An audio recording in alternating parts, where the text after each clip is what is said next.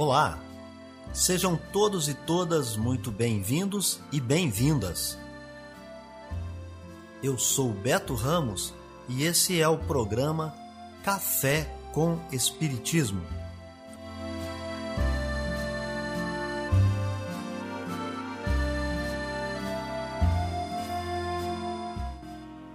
Um programa diário que aborda temas da filosofia, de conhecimentos gerais e de espiritismo.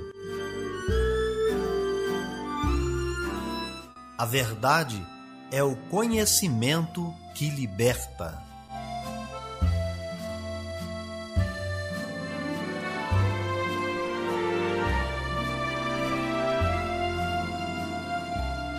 Olá pessoal, bom dia. Hoje é quarta-feira e está no ar Café com Espiritismo.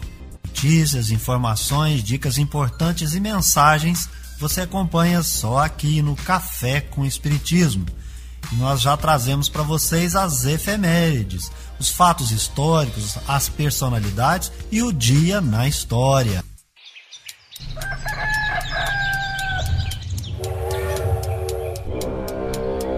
Dia na história. No dia 13 de outubro, criou-se a Universidade Estadual de Alagoas. Notícias do Brasil e do mundo é aqui no Café com Jornal. Há 38 anos, a jornalista Gabriela da Mata foi adotada junto com o irmão gêmeo poucos dias depois que eles nasceram. Hoje, ela conta com alívio que por muito pouco os dois não foram adotados por famílias separadas. Primeiramente, chegou um casal lá e queria ficar só com o meu irmão, ou seja, ia separar a gente, né? E logo em seguida chegou que seria nossa mãe, né? Ela falou: Não, não vou eu quero os dois, vou ficar com os dois, né? São gêmeos, eu não vou separar eles. A palavra, se fosse para resumir, é uma eterna gratidão. Por, por ela né, se dedicar e ali estar tá sozinha e tudo, e criar gente, ter conseguido formar e tudo. Então, assim, é, é gratidão e muito amor. Gabriela teve sorte. Crianças com irmãos costumam ter mais dificuldades para encontrar uma pessoa que adote a todos. Atualmente, o Cadastro Nacional de Adoção possui 5 mil crianças à espera de uma família e 30 mil pessoas que desejam adotar. O subgestor nacional das aldeias infantis Brasil, Sérgio Eduardo Marques, explicou que a adoção não acontece porque essas pessoas estão atrás de um perfil idealizado. Bebês de até dois anos de idade, do sexo feminino, brancas e sem irmãos. Sérgio disse que quem não se encaixa nesse perfil fica em abrigos à espera de uma família. Quanto mais o tempo passa, maior a criança fica e menores são as chances de adoção. Eles ficam muitos anos em, em um serviço de acolhimento e isso causa um dano para esse menino e para essa menina é, para o resto de suas vidas. Uma campanha super positiva nesse sentido seria muito bom para mostrar para as pessoas que é possível sim adotar um adolescente, que é possível sim adotar uma criança com deficiência.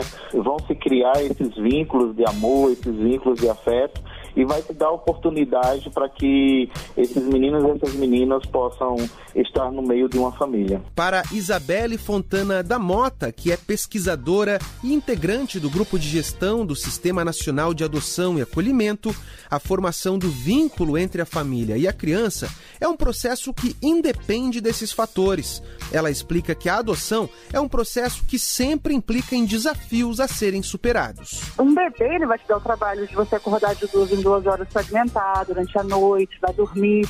Um adolescente não vai ter esse desafio, né? Ele vai dormir durante a noite, mas ele vai ter um desafio de que ele já tem uma personalidade formada, ele já tem mais, os amigos, já vai ter outros vínculos, mas havendo um bom acompanhamento, uma boa preparação do adulto, principalmente, a gente vê relações incríveis de parentalidade acontecendo com crianças até 17, 18 anos nessas campanhas. A gente vê que é totalmente possível essa formação de vínculos em qualquer idade. No Brasil, qualquer pessoa maior de 18 anos pode se cadastrar para adotar uma criança, independentemente do estado civil, da orientação sexual ou de outros fatores.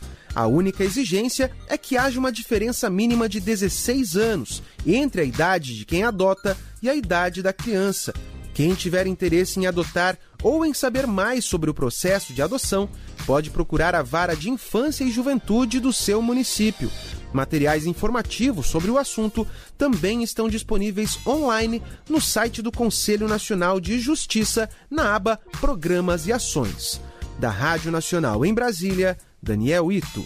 O monumento que se tornou um dos símbolos do Brasil completa 90 anos nesta terça-feira. Do alto do Morro do Corcovado, com 38 metros de altura e a 710 metros do nível do mar, o Cristo Redentor, de braços abertos, pode ser visto de várias partes da capital fluminense, como se fosse de fato onipresente, como o personagem que o inspirou. O audacioso projeto foi totalmente construído com doações do povo brasileiro. A obra teve início em 1926 e foi encerrado em 1931, ao custo de 2.500 contos de réis, o equivalente a 9 milhões e meio de reais atualmente, valor considerado baixo em comparação com outras construções similares, devido à opção pelo uso do concreto armado, que ainda era uma novidade na época, como contou Cristina Ventura, arquiteta e escultora que coordena o trabalho de restauração do Cristo no programa Caminhos da Reportagem da TV Brasil.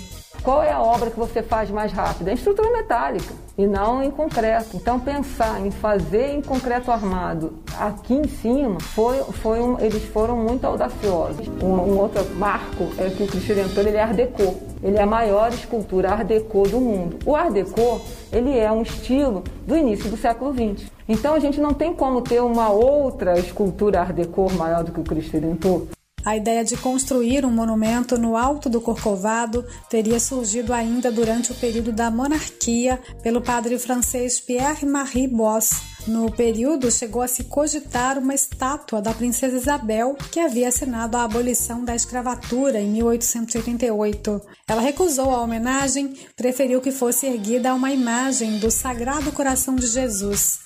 Mas, com a proclamação da República em 1889, o projeto não foi para frente. A ideia voltou à cena em 1921, nos preparativos para o centenário da independência. O projeto do engenheiro Heitor da Costa Silva venceu a concorrência para a construção do monumento e, posteriormente, contou com a colaboração do engenheiro francês Albert Cacot e do escultor Paul Landowski, que fez a maquete do Cristo. Costa Silva quase teve o nome apagado da história da construção do Cristo com uma crença surgida de que a obra tinha sido um presente da França.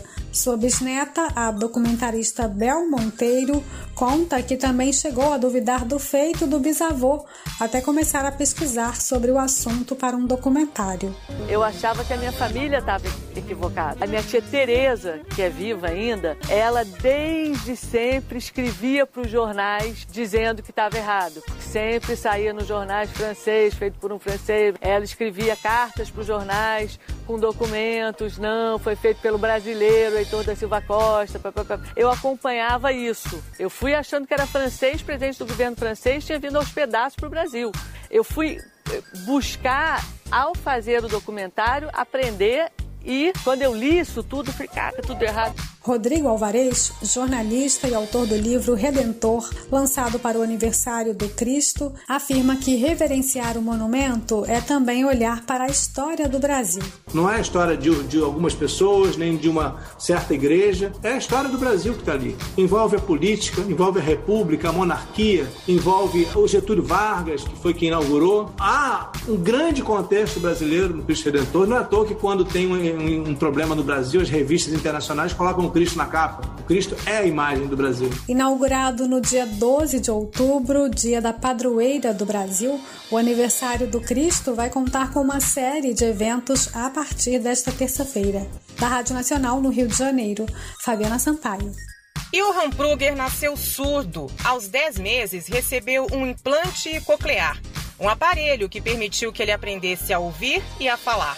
Hoje, aos 10 anos, nem consegue imaginar como seria a vida sem o implante. E o aparelhinho foi um processo muito importante para a minha evolução. Ele coloca um som que eu consigo ouvir e eu ouço. Fico ouvindo tudo, tudo, tudo. Até quilômetros e alguma coisa estiver a um quilômetro de distância. Johan já é conhecido por uma iniciativa muito solidária. Ele faz cachecóis para doar a pacientes com câncer e a pessoas que moram nas ruas. Agora se preparou para um projeto muito especial. Gravou uma história que vai ser ouvida por crianças que também receberam um implante. Acompanhe só um trecho. E hoje eu vou contar uma historinha para vocês sobre o axolote. O axolote, nome científico, é Ambistoma mexicano. O projeto é uma iniciativa para estimular a leitura e as histórias contadas pelas crianças vão formar uma biblioteca digital. É o que explica a fonoaudióloga do Hospital das Clínicas da USP, Cris Oshino. É um incentivo para ele falar alguma coisa e também para essa imersão da família. A família é extremamente importante no desenvolvimento da linguagem todo o processo de reabilitação. A parceira do Johan em todos esses projetos é a mãe dele, Elaine Sampaio. Ela conhece bem de perto os benefícios do implante e da contação de histórias. Eu contava histórias para o Johan desde sempre. De repente, foi o contrário. Ele começou a contar. Então, isso para uma mãe de implantado é uma coisa assim magnífica. Nossa, seu filho está contando a história para você. A iniciativa faz parte das comemorações do Dia das Crianças do Hospital das Clínicas da USP. Tchau! Da TV Brasil em São Paulo para a Rádio Nacional, Vanessa Casalino. Viver bem. Dicas de como conviver harmoniosamente em todas as fases da vida. Para você que busca sua melhora individual, temos dicas de esportes, alimentação saudável, leitura edificante, hábitos espíritas e profissões. Viva bem e favoreça sua saúde física, mental e espiritual. Confira agora dicas de hábitos espíritas. Mas saiba antes que o Espiritismo é uma doutrina baseada no conjunto dos conhecimentos científico, filosófico e moral e nada tem a ver com religião. Foi produzida em meados do século XIX por um famoso pedagogo, professor, cientista, pesquisador, escritor de livros didáticos, fundador e diretor de escolas, além de contador, Hippolyte Leon Denisard Rivaio, conhecido como Allan Kardec. Sob esse pseudônimo, ele produziu as seguintes obras: O Livro dos Espíritos, a Revista Espírita, Instruções Práticas sobre as Manifestações Espíritas, O que é o Espiritismo, Cartas sobre o Espiritismo, O Livro dos Médiuns, o Espiritismo em sua mais simples expressão, Viagem Espírita em 1862 Resposta à mensagem dos espíritas lioneses, resumo da lei dos fenômenos espíritas ou primeira iniciação, o Evangelho, segundo o Espiritismo, o céu e o inferno ou a justiça divina, segundo o Espiritismo, coleção de preces espíritas, estudo acerca da poesia medianímica, caracteres da revelação espírita e a Gênese, os milagres e as predições segundo o Espiritismo. E para você que quer ser iniciante nessa doutrina, seguem algumas informações básicas. O Espiritismo é uma doutrina reencarnacionista, pois crê na reencarnação como forma de aprimoramento moral e intelectual. E nesse sentido, os espíritos existem. O Espiritismo não só crê na sua existência, como tem como princípio a comunicação com os espíritos e também se baseia na prática da caridade. A máxima fora da caridade não há salvação se refere ao amor ao próximo, o qual devemos praticar através da caridade moral e material. Comprometimento com os estudos. Todo aquele que quer se aprofundar no conhecimento espírita precisa estudar, estudar muito adquirir todo o manancial do conteúdo da doutrina espírita que estão contidos nas obras que acabamos de citar, de autoria de Allan Kardec. Para os iniciantes, é preciso começar pela obra O que é o Espiritismo e, em seguida, O Livro dos Espíritos, que pode ser estudado conjuntamente com as revistas espíritas e, assim sucessivamente, estudar as demais obras, O Céu e o Inferno, o Evangelho segundo o Espiritismo e a obra A Gênese.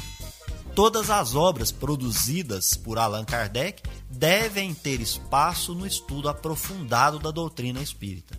Todas as demais obras mesmo aquelas que são mediúnicas, devem ser estudadas sob a ótica e sob os princípios espíritas deduzidos por Allan Kardec sob ditado e ensino dos espíritos superiores.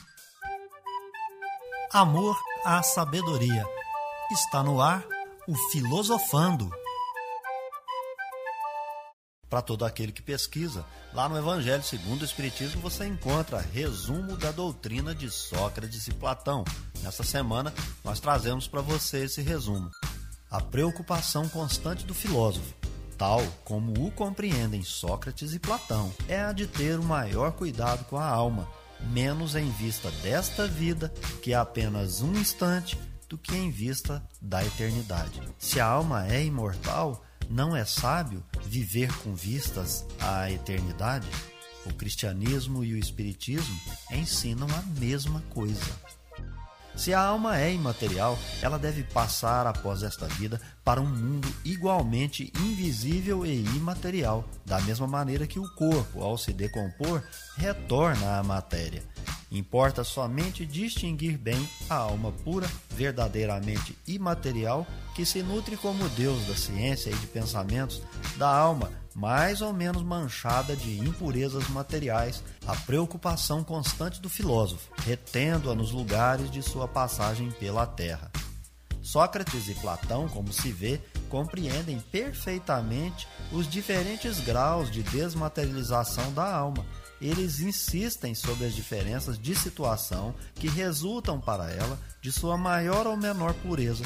Isso que eles diziam por intuição, o Espiritismo o prova pelos numerosos exemplos de que nos põe diante dos olhos.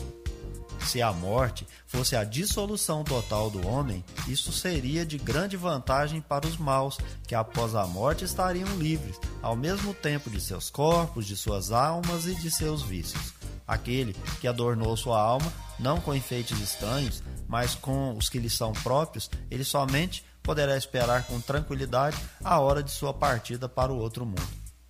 Em outros termos, quer dizer que o materialismo que proclama o nada após a morte seria a negação de toda a responsabilidade moral ulterior e, por conseguinte, um estímulo ao mal, que o malvado tem tudo a ganhar com nada que o homem que se livrou dos seus vícios e se enriqueceu de virtudes é o único que pode esperar tranquilamente o despertar na outra vida.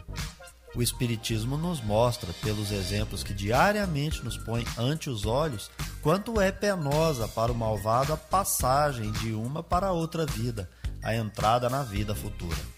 O corpo conserva os vestígios bem marcados dos cuidados que se teve com ele ou dos acidentes que sofreu. Acontece o mesmo com a alma. Quando ela se despoja do corpo, conserva os traços evidentes de seu caráter, de seus sentimentos e as marcas que cada um dos seus atos lhe deixou. Assim, a maior desgraça que pode acontecer a um homem é a de ir para o outro mundo com uma alma carregada de culpas. Tu vês, Cálixes, que nem tu, nem Polos, nem Gorgias poderíeis provar que se deve seguir outra vida que nos seja mais útil quando formos para lá. De tantas opiniões, a única que permanece inabalável é a de que mais vale sofrer que cometer uma injustiça e que, antes de tudo, devemos nos aplicar não a parecer, mas a ser um homem de bem. Conversações de Sócrates com os discípulos na prisão. Aqui se encontra outro ponto capital, hoje confirmado pela experiência, segundo o qual a alma não purificada conserva as ideias, as tendências, o caráter e as paixões que tinha na terra. Esta máxima, mais vale sofrer do que cometer uma injustiça, não é inteiramente cristã. É o mesmo pensamento que Jesus exprime por essa figura. Se alguém te bater numa face, oferece-lhe a outra. Café com Espiritismo. É hora da mensagem espírita. Allan Kardec, no preâmbulo da obra O que é o Espiritismo, vai dizer o que contém o Espiritismo. Diz que a doutrina espírita contém a solução de um certo número de problemas do mais alto interesse, de ordem psicológica, moral e filosófica, para os quais nenhuma filosofia forneceu ainda soluções satisfatórias. Tente resolvê-los por outra teoria, sem a chave que proporciona o Espiritismo, e ver-se-ão quais são as respostas mais lógicas e que melhor satisfazem a razão. Três aspectos que o Espiritismo traz respostas e respostas para problemas do mais alto grau de interesse, que é aqueles de ordem psicológica, mental, moral, que tem a ver com o espírito e com o comportamento, filosófica, que tem a ver com razão, bom senso e lógica. Se eu vou para uma discussão e eu sou espírita, a primeira coisa que eu tenho que ter em mente é que o espiritismo já traz a solução para todos os tipos de problema do mais alto grau. Que se eu for tentar resolver sem a chave que o espiritismo me fornece, eu não vou conseguir uma solução razoável. Mas vamos exemplificar. As pessoas, por exemplo, vão defender pena de morte. As pessoas vão defender o aborto. As pessoas vão defender posse de arma. A pessoa vai defender que bandido bom é bandido morto. Será que essas pessoas que se dizem espíritas estão agindo de acordo com o que a doutrina espírita traz como solução para esses casos? Ou nós não mais estamos em acordo com o modelo e guia que é Jesus? Ou nós somos apenas frequentadores de centro e vamos lá para ouvir aquelas breves palestras com as frases interessantes, vez ou outra nos emocionarmos, ir embora para casa sentar atrás de um computador, nós passamos a ofender todos como se eles fossem culpados pela nossa própria existência. E é o próprio Allan Kardec quem vai dizer na introdução da obra O Evangelho segundo o Espiritismo que essa obra se deu conta apenas de um aspecto do ensino moral do Cristo. No início desta obra, o Evangelho, segundo o Espiritismo, o capítulo 1, não vim destruir a lei. Qual é a lei? A lei mais importante, a lei mais trabalhada pelo Cristo em todas as suas manifestações, todas as suas ações, é a lei de amor. Portanto, essa lei moral é a lei mais importante. Então, o Espiritismo não vem para destruir a lei do amor. O Espiritismo trabalha como tendo a lei do amor a sua base. Depois nós vamos perceber que essa lei do amor é a lei que vai reger a nova era. Nos, dois, nos três capítulos seguintes, capítulos 2, 3 e 4, nós vamos perceber o tema a vida futura, as diferentes é, moradas na casa do Pai e que ninguém pode ver o reino de Deus se não nascer de novo. Aí nós estamos falando de reencarnação, de mudança, emigração e imigração dos espíritos e que nós precisamos nascer de novo para evoluir.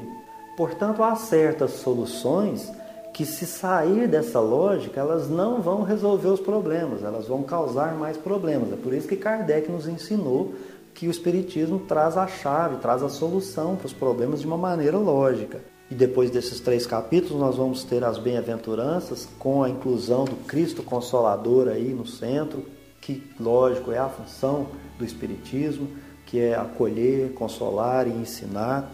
Depois nós vamos verificar o maior mandamento, que é a culminância das bem-aventuranças, que é amar o próximo como a si mesmo. Depois, outro que as pessoas parecem que esqueceram, né, que é amar os vossos inimigos fazer a caridade, a nossa bandeira, que é o centro, que é fora da caridade, não a salvação, mas aí precisa entender o que é caridade moral, o que é caridade material. Lembrando que o capítulo 14 fala dos laços de famílias, mas tem a pergunta: quem são meus irmãos? Então eu preciso desse sistema todo. Lembrar que eu encarno, reencarno, que pode ser numa família, na outra, como homem, como mulher, tem as várias situações porque ninguém pode ver o reino de Deus se não nascer de novo. Enfim, nós temos os caracteres da perfeição, saber quem que nós vamos servir, se é a Deus ou se é o mundo material, mas as pessoas discutem, parecendo que só vão viver uma única vez e que é esse mundo material mais importante do que Deus. Mas a gente sabe que muitos são chamados e poucos escolhidos. Então, por que, que eu quero matar as pessoas para que elas se comportem do jeito que eu sou? Isso não é atender ao chamado. E se ele ainda não atendeu, é porque ele terá outras oportunidades reencarnatórias. Então, quando eu entro numa discussão de intolerância, de fanatismo, eu preciso primeiro buscar esses postulados. Não tem sentido essas discussões de intolerância. É falta de conhecimento. Se a doutrina espírita não satisfaz esse ou aquele irmão, que ele procure noutras paragens. Mas ele não vai modificar o que está proposto pela doutrina espírita, porque senão não será doutrina espírita, será qualquer outra coisa. É isso então, pessoal. Se inscreva no nosso canal, deixe sua impressão e comentário. Um forte abraço e até o próximo Café com Espiritismo. Fui! Este foi o nosso programa Café com Espiritismo. Um oferecimento de Instituto Revelare. Se inscreva em nosso canal, acione o sino das notificações e se torne membro para apoiar os projetos. Nós nos encontramos no próximo episódio.